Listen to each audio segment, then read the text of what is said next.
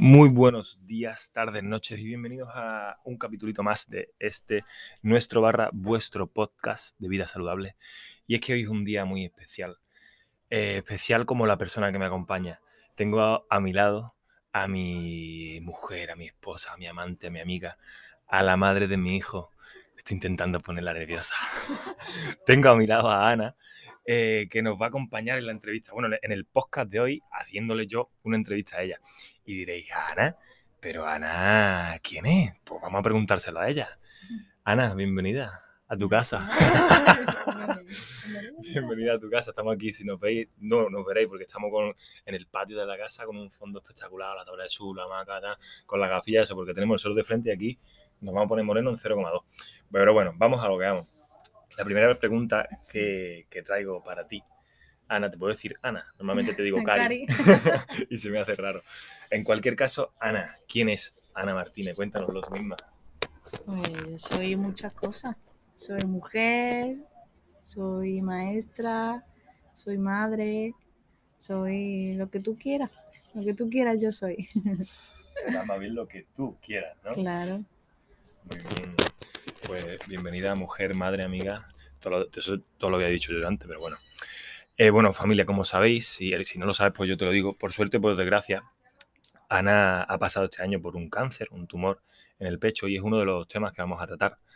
Eh, el cáncer y el deporte y cómo eh, al final unos buenos hábitos de vida, cómo han afectado a ese proceso del cáncer y cómo no, que es su campo, el bienestar de los niños, ¿no? Una vida saludable para los niños. Y como ya sabes, en este podcast es de lo que hablamos.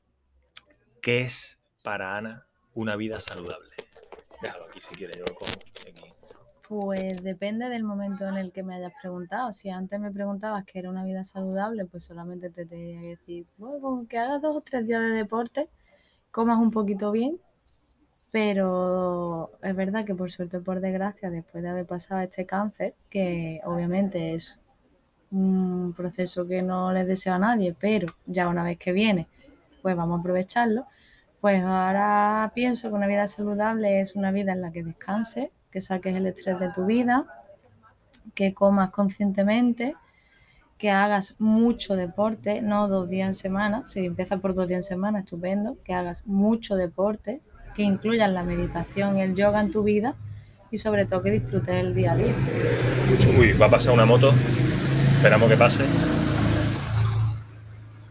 Mucho deporte, ¿no? Decía Ana que una de, lo, de las cosas para una vida saludable, eh, mucho deporte y yo añadiría mucho deporte y bien, porque mm. a modo de anécdota, en una de las primeras consultas, después de la operación, creo recordar, el médico le dijo, olvídate del deporte y mucho menos levantar deporte de fuerza. No lo dijo así, ¿no? Pero es lo que, a lo que se refería. No podrás ni coger el bolso. Y yo, que no soy especialista en cáncer de mama y deporte, ni mucho menos, pero sí soy especialista o me considero eh, bastante bueno en mi campo, eh, le decía, pero ¿cómo te va a decir el médico que no hagas deporte de fuerza? Es que la fuerza es primordial. ¿no? Y cuéntanos, Ana, ¿qué, ¿cómo tú al principio sí que a, hierro con el médico, escúchame, que, que lo ha dicho el médico, totalmente coherente por su parte, pero ¿cómo fue cambiando y por qué fue cambiando esa perspectiva, el trabajo de fuerza en este caso? Hombre, el principal motivo es porque si a mí siempre el deporte me ha llevado a algo bueno, porque ahora no lo iba a hacer. Entonces, pensé que había un proceso de recuperación en el que yo soy muy bruta y, creo que tenía que haber, creo que debía escuchar a los profesionales, entonces hubo un momento en el que sí que los escuché, pero también soy partidaria de no ser una paciente. Cuando nos llaman paciente es que vas, haces lo que te dice, te vas a tu casa, te tomas las pastillas y cruzas los dedos para que esto no pase.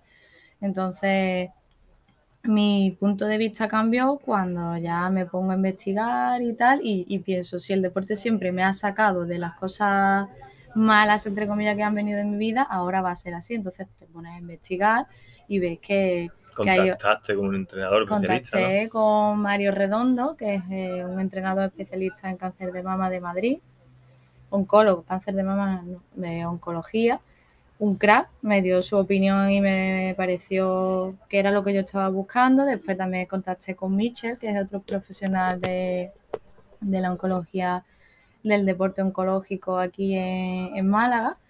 Y corroboraban las teorías que yo tenía en mi cabeza, porque claro, al principio uno se cree que sabe mucho, que el deporte es lo mejor, pero también dice, vale, lo mejor para qué.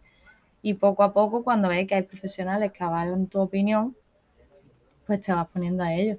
Y ves que, que sí, que evidentemente, y que gracias a Dios el deporte ayuda y, y, vamos, no es que ayude, es que es básico, porque para mí y para mi enfermedad ha sido básico porque no solamente te cambia físicamente, sino que la mente te lo arregla y el cáncer no solamente es una enfermedad física, es una enfermedad muy mental porque ya sabemos que los niveles de cortisol del estrés también afectan y el deporte ayuda a bajar esos niveles de cortisol.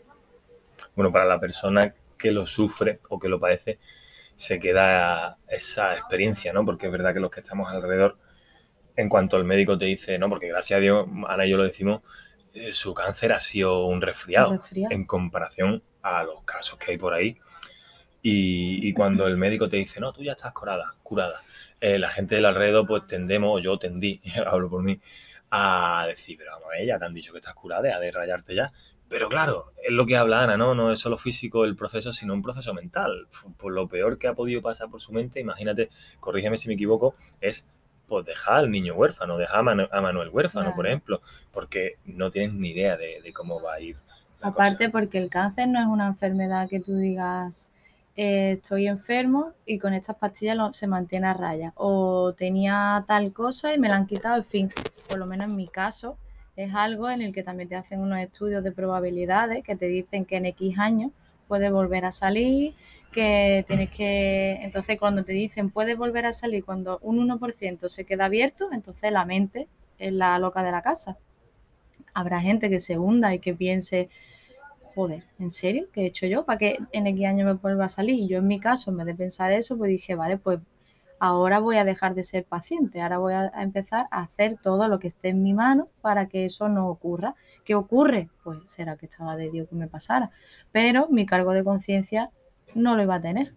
Entonces el deporte fue una de las facetas en las que le di más caña, junto a la alimentación, la meditación, el yoga. Y es verdad que son cambios que cuestan mucho, que son muy bruscos, que son, son muchos sacrificios, pero tienes que poner una balanza. Entonces tú dices, pongo la balanza y me pesa más el sacrificio y el beneficio, pues adelante. Y una vez más, diste, yo, yo, me, yo me incluyo porque yo creo que estuve a tu lado, una vez más dimos una patada a ese sistema sanitario que no es culpa de los médicos ni mucho menos, es culpa de esa desactualización, ¿no? En este caso, respecto al trabajo de, fuerza. Y luego recuerdo ya un poco, eh, no sé, me, está resultando interesante lo que estás contando, a pesar de que yo ya lo sabía. Pero otro coche, vamos a esperar un momentillo. Eh, sobre todo, lo que nos llamó mucho la atención es cuando el tema de la alimentación, cómo según qué alimentos, a pesar de que creemos que son buenos, pues oye, si tienes una enfermedad, pues pueden no ser tan buenos. Cuéntanos la experiencia de, este señor que fuimos a... Que digo este señor porque no era médico, no era nutricionista, era de todo, pero, No, pero de nada. Y con que fuimos a Córdoba a visitarlo. Cuéntanos tu experiencia. ¿qué... Pues yo nada más que ya me detectaron la enfermedad, tomé la decisión de que es lo típico, ¿no? Bueno, creo que es lo típico porque es lo que yo he visto. Eh, dejo de comer carne, ¿no? Dejo de comer carne porque la carne es mala. Todo el mundo tiene su opinión y como cada uno tenemos nuestro ombligo. No la carne no es buena ni mala, estamos hablando de los adictivos que se le meten a esas carnes y a esas historias. Entonces, a mediación de una, de una amiga del deporte que también me pareció lo mismo, pues fuimos a este señor que para mí me ha cambiado mi vida. O sea, mi, vida y mi perspectiva de la vida me la ha cambiado. Y, y me, nos estuvo explicando eh, de qué manera influía la manera de alimentarte. No era la manera de comer, no es que comas bien o que comas más, sino la manera de alimentarte y los ayunos intermitentes a la hora de tener un sistema inmunitario fuerte, es decir, los pacientes oncológicos somos inmunodeprimidos. Eso quiere decir que hay una parte de nuestro sistema inmune que no ha sabido hacer frente a esas células cancerígenas. ¿Qué es lo que hay que hacer? Subir el sistema inmunitario. Yo me decía sistema inmunitario pensaba en supradín. No tiene nada que ver con eso. sistema inmunitario tiene que ver con hacer eh, por ejemplo, incorporar los ayunos intermitentes, que yo decía, Dios mío de mi vida, yo no quiero perder más peso, pero no se trata de eso, se trata de que dejemos trabajar a nuestro sistema inmune y es muy importante no echarle alimentos 24 horas, porque entonces la energía que tenemos pues se va a otros menesteres, como puede ser estar todo el santo día haciendo la digestión. Entonces, eh, me, ha enseñado que hay otra manera de ver la vida, que es que a mí me la ha cambiado por completo, porque yo eh, tenía mareos, siempre me dolía el estómago. Entonces, al tratar esta manera de comer, esta manera de alimentarme, más bien, pues me ha cambiado el 90% de los aspectos de mi vida que yo pensaba que es que eso ya me había tocado, que es que yo soy de tensión baja, yo soy de no tener energía, yo y eso, vamos, ha cambiado como al 100%, ha sido como un daño colateral bueno. Ahora en otra época estaríamos echándonos la siesta, ¿eh? Sí, y ahora estamos tomando vitamina D. por ejemplo. Sí, sí, de nuevo, una torcedura de oreja a ese sistema sanitario. Que no creo que sea malo, el sistema sanitario no es malo. Yo estoy a favor y gracias a ello yo eh, tengo, estoy sana.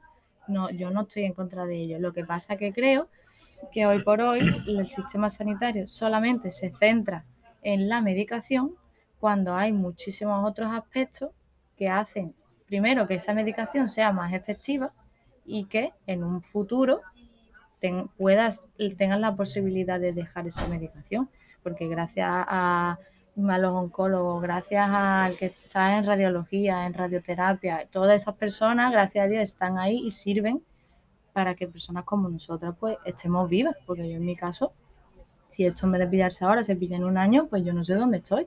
Entonces yo a esos sistemas sanitarios les doy las gracias, pero también les pido por favor que se actualice y que eso tiene que ser un sistema holístico, no tiene que ser un sistema unidireccional, es decir, estás malo, tómate una pastilla, no, hay muchos factores que influyen. Lo que pasa con toda la, medicina en general, ¿no? Que tratan la, enfermedad y no eso. O la medicina occidental. Mm.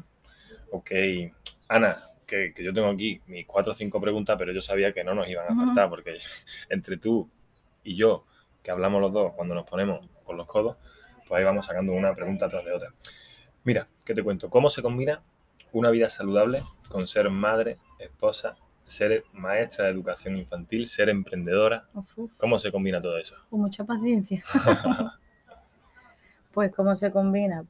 Primero, y yo creo que esto es para todos, sobre todo para todos los emprendedores barras, barra autónomos, eh, saber que en el día tiene que haber tiempo para todo que tener una empresa es lo mejor, porque bueno, si, te gusta ser emprendedor es lo mejor, pero hay, unos, hay momentos para cada cosa, es decir, tiene que haber un momento para ser madre, tiene que haber un momento para ser Ana, tiene que haber un momento para ser maestra. Yo creo que esa es la clave, determinar. Esposa, Y esposa, pues así eso viernes y sábado.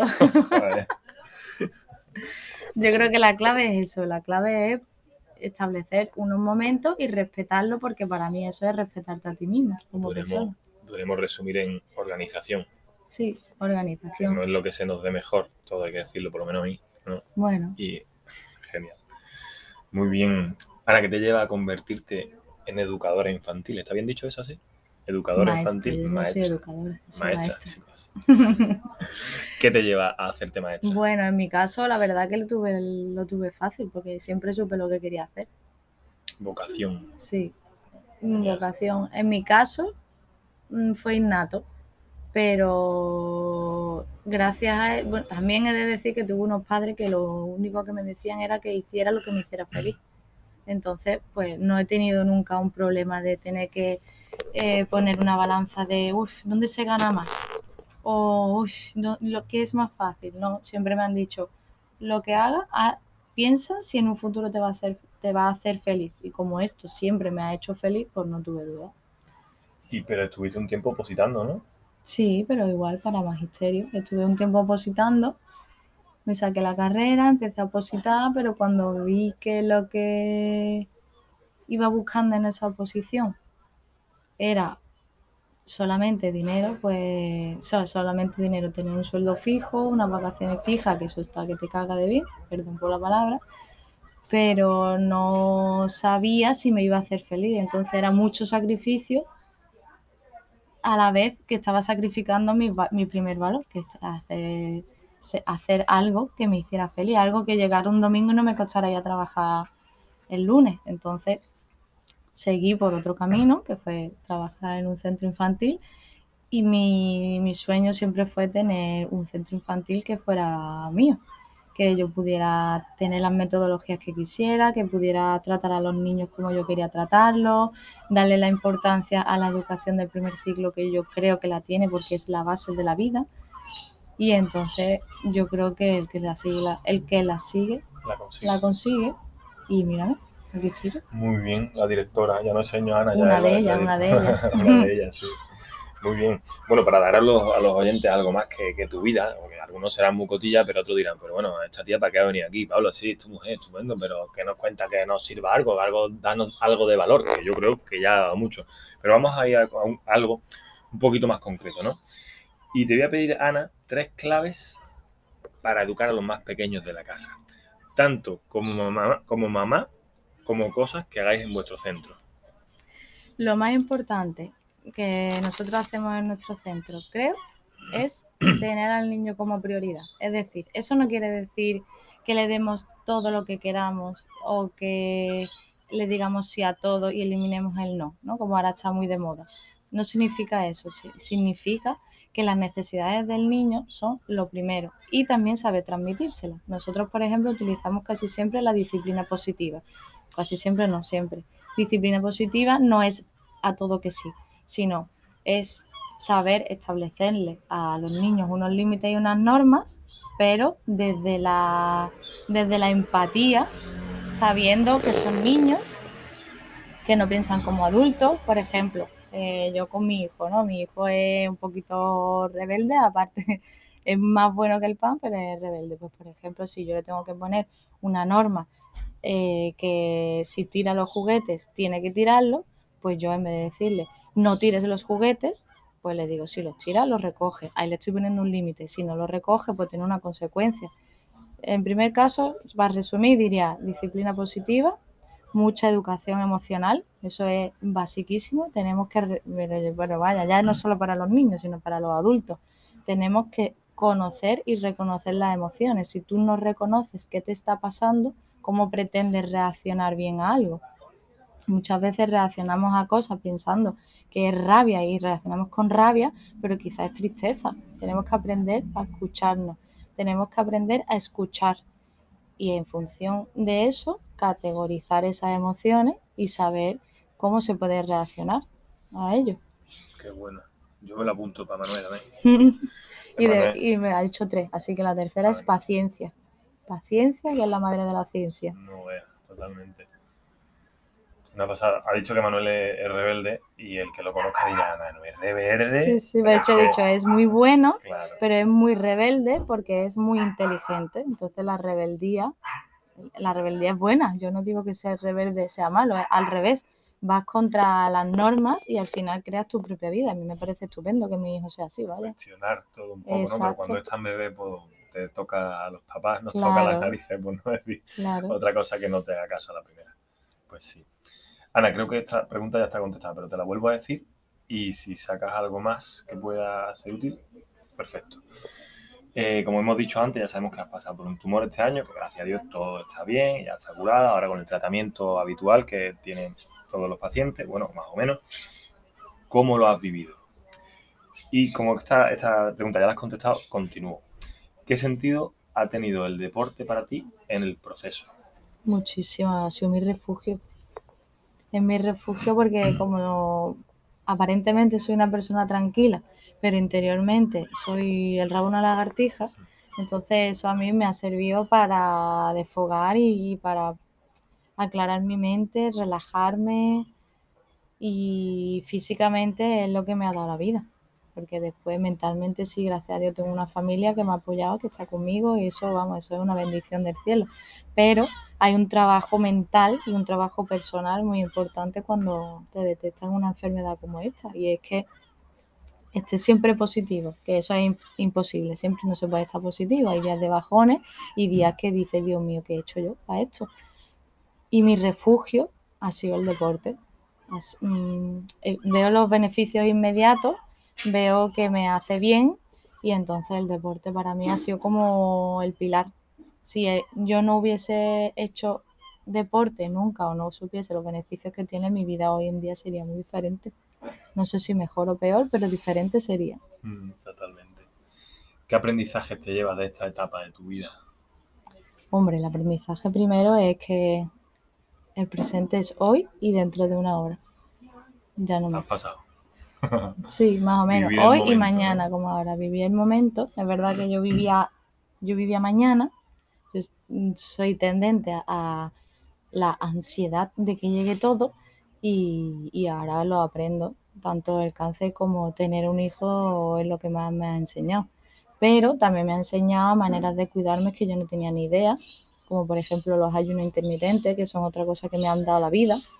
Eso yo en la vida hubiese dicho que lo iba a hacer. Y vamos a hacer un podcast de los ayunos intermitentes. eso es, vamos, yo animo a todo el mundo porque nada más que haciendo ayunos de 12, 14 horas, eso da la vida, vamos, es que eso, eso es lo mejor que han inventado, vaya, los no, no tienes que volverte loco, simplemente cenar un poquito antes Sí. y atrasar el desayuno, ¿verdad? Sí, Pues sí. además de esa manera utilizamos los alimentos de verdad para, para consumir energía que nos hace falta, no, no a comer. Los ayunos nos enseñan que la comida está para alimentarnos, no está a para comer porque toca comer o no porque ha llegado la hora de comer. Entonces, como estás muchas horas sin comer, eres consciente de la energía que te da el alimento. Si, si comes bien, obviamente, si después de 16 horas te comes una caña no te ha servido para nada. Pero si ¿Por qué aprendes... me miras? En Pues fin, yo diría eso. El vivir el presente y un estilo de vida totalmente distinto. Pues sí, respecto al ayuno, si hay alguien que diga, pero ¿qué dices, loco? ¿Cómo voy a estar ayuno? Yo no puedo estar más de 6 horas sin, sin comer, Cristi, esto va para ti. Mi hermana.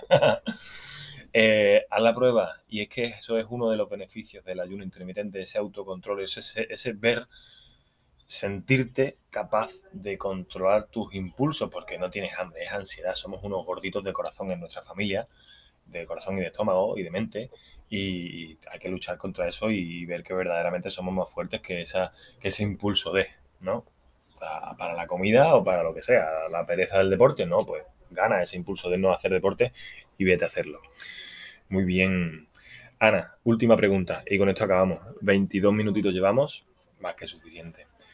Eh, ¿Qué consejo darías a alguien que esté pasando por una situación similar en este momento? Por si podemos ayudar a alguien, pues oye, pues eso que se lleva, el que sea.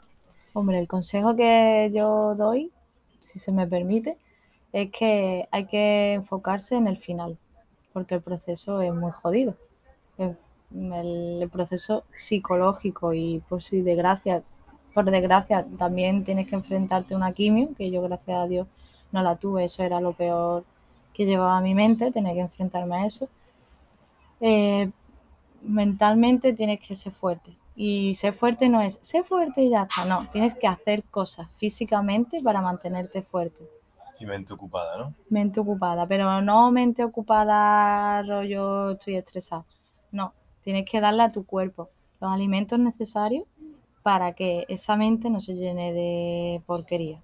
El cómo comes Cómo influye en comes cómo piensas. influye en cómo piensas y en cómo te sientes. Tienes que darle un deporte, porque quiera que no, por muy flojo o muy fuerte que sea tu tratamiento, recibes una toxicidad, tanto de medicamento como de tratamiento, de radiología, esa toxicidad se te queda en el cuerpo. Si tú no la eliminas y te quedas en tu casa sentado, mm, vamos, yo no sé cómo será, pero la reacción creo que buena no es del cuerpo. Y también eso es un proceso psicológico. Entonces, apoyarte en, que, en los que más te quieren, cuidarte, priorizarte, eso es muy importante porque Que no es ser agonioso. no. Sí, bueno, eres un egoísta en el momento preciso. Yo creo que cuando una persona es egoísta tiene que saber elegir con quién y cómo. Y yo creo que alguien que está pasando por un cáncer tiene que aprender a ser egoísta sin pisar al otro. Es decir, egoísmo no es como yo estoy mal, todos los demás de alrededor os fastidiar.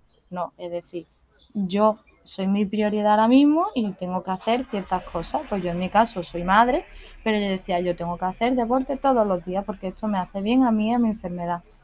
Pues yo tengo que poner unas rutinas de hora de comida porque a mí me hace bien esto, mi enfermedad, y una vez que tú estás bien, el alrededor también está bien. Entonces yo creo que los consejos sería eso, priorizarte, eh, hacer cosas para estar fuerte mentalmente y ya por, por, por rebote vas a estar bien físicamente. Has dicho, la primera respuesta que has dado a esta pregunta ha sido enfocarte en el final. Sí. Pero te refieres, o sea, se contradice un poco con la respuesta que has dado antes de vivir el día a día. No, porque el final te da un porqué o un para qué.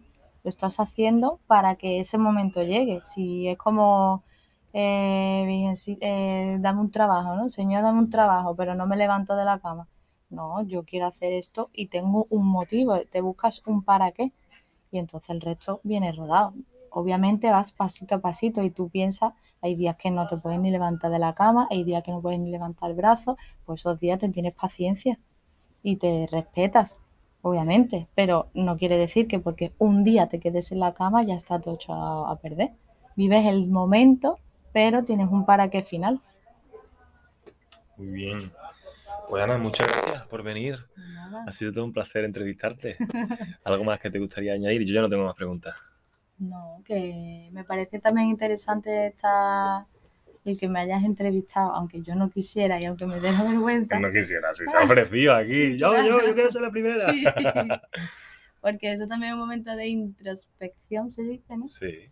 Y porque es verdad que a mí me ha ayudado mucho conocer a otras personas que han pasado por ese proceso. Entonces, igual a la mayoría de gente le importará un lo que me haya pasado. Pero si hay una sola persona que escuche esto y diga, coño, pues si esa puede, yo puedo. A mí me vale. Entonces, pues merece la pena pasar la vergüenza. Pues sí, qué vergüenza si estamos aquí los dos tranquilamente en la terracita al sol. Eh, haz bien y no mires a quién si una persona se ha beneficiado de esta charla, pues ya merece la pena, efectivamente. Muchas gracias, mi amor. De nada, Te quiero. Familia, con esto y un bizcocho nos despedimos. Un episodio semanal. Este se ha retrasado un día por circunstancias que hemos tenido un cumpleaños gitano aquí de la señora, ¿sabes? Lo hemos disfrutado mucho, entonces el domingo no había manera, pero aquí el lunes estamos dándolo todo como un clavo. Eh, muchísimas gracias. Si te ha gustado este capítulo, comparte, dale like, sigue en Spotify, haz una captura de pantalla, etiqueta en el 24 Fit Beach Málaga en Instagram, haz todo lo que quieras. Eso, suscríbete en el. ¿Cómo? En el info de la vida. En el info, no, sé cómo está, no, sé cómo se dice eso, pero creo que no está bien dicho. en el link de la bio. Eso. Lo dicho, familia. Besos enormes, abrazos y si te gustan los, los capitulitos, pues escríbenos, proponnos cosas eh, de las que hablar. Besos enormes y nos vemos en el próximo. Adiós. Ay, que no encuentro el ratón.